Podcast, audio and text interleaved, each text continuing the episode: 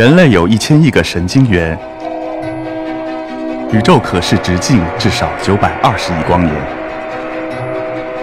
从无限小到无限大，在中科院 SELF 讲坛一起探索未知的世界。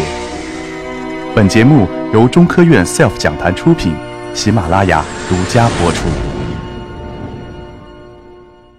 看着我手里拿着两个东西，一个铁棍儿，一个木条就上来了。大家先别着急，慢慢道来，先放下。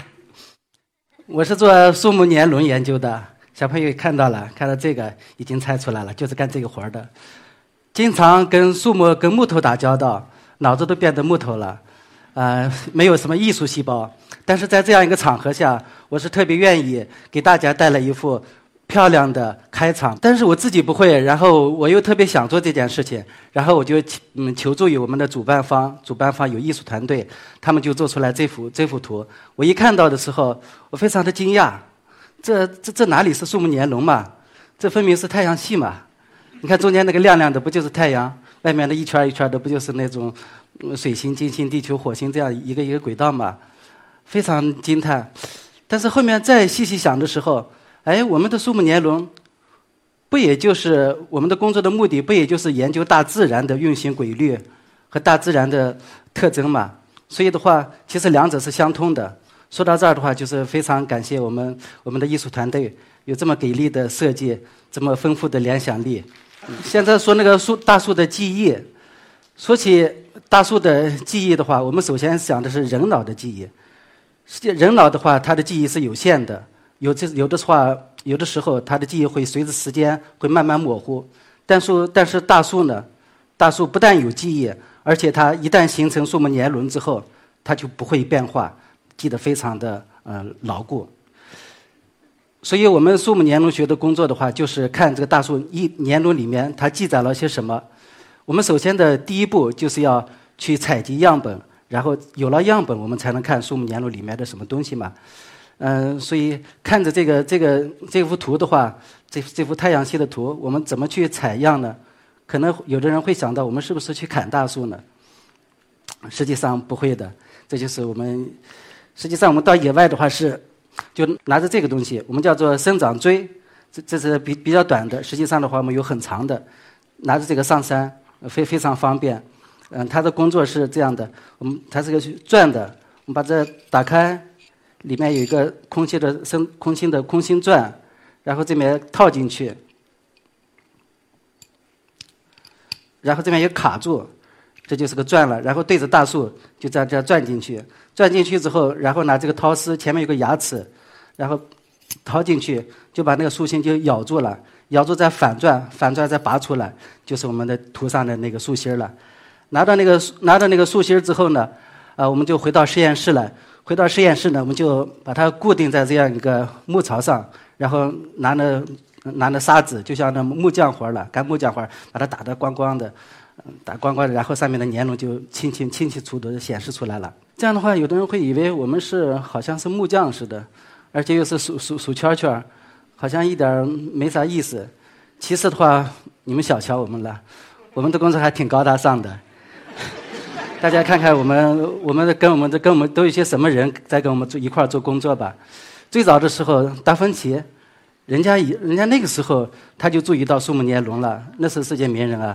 你看他是他是世界上第一个写了树木年轮描述的有文字记载的，世界上第一个，再找不到了。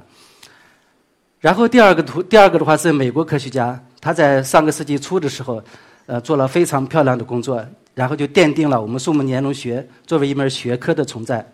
最近的话，我们这个前两年获得诺贝尔国际奖的和平奖的，嗯，叫国际 IPCC 组织，也就是政府间气候变化委员会，他们就专门关注过去的气候变化历史。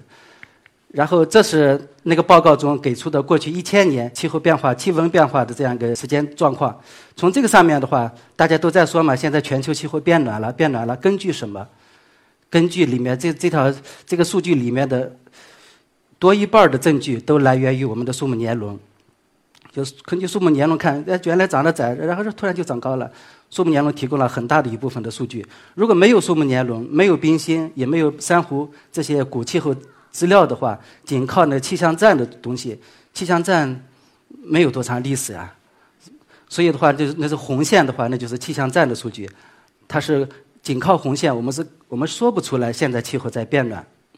但是这里面有个问题，就这条这条那个 IPCC 上面的这条呃这个数据的话。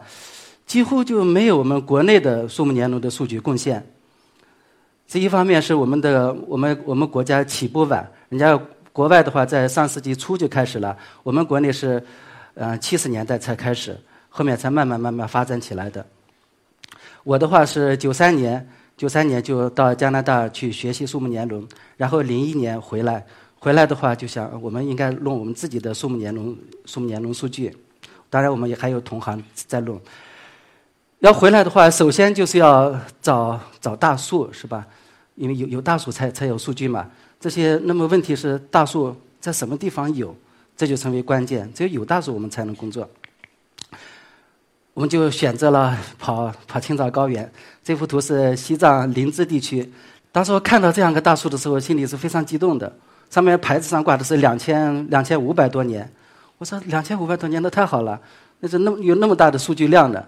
但是高兴的太早，领我们去的人说：“这个东西哪能哪能哪哪能让这个拽个洞呢？这是不不允许的。”但是非常幸运，我们转圈的时候，在旁边就有一棵倒下的树，就在这公园倒下的树，呃，那个树干也也挺粗的。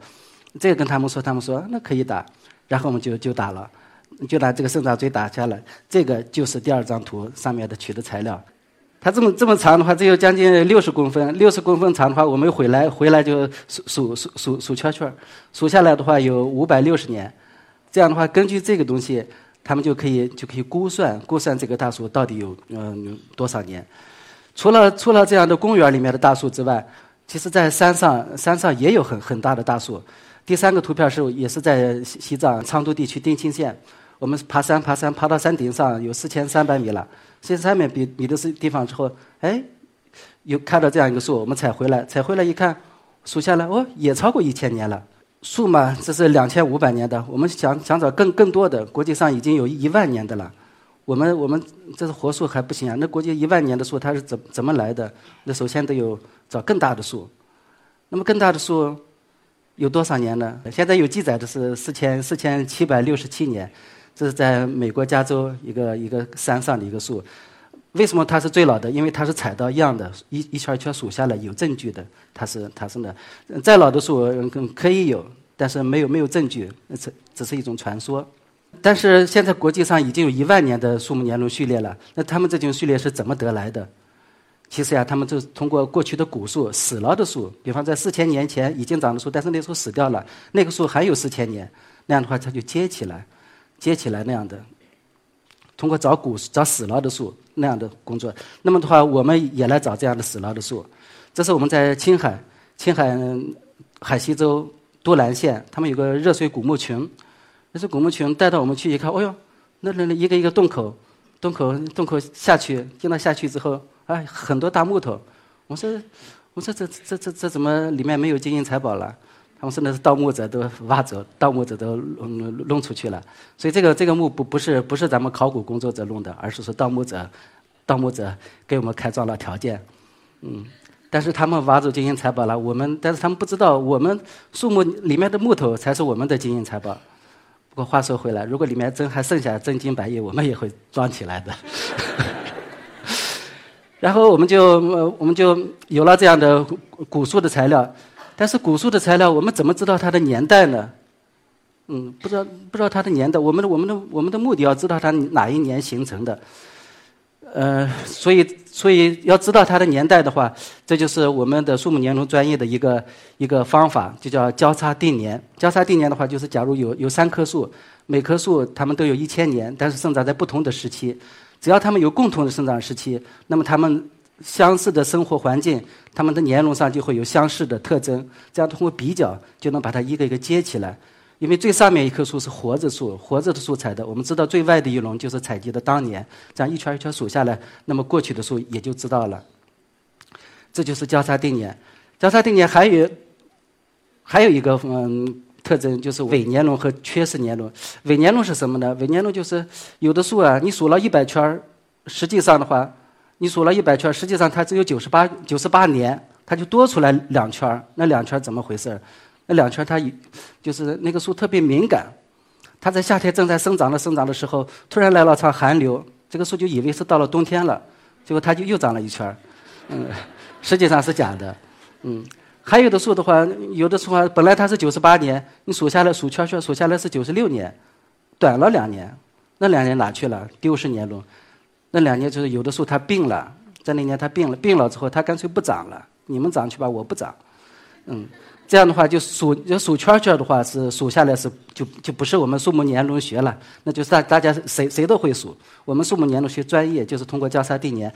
能够知道每一年每一年它每一个年轮它是哪一年形成的，是准确的，没有正负误差。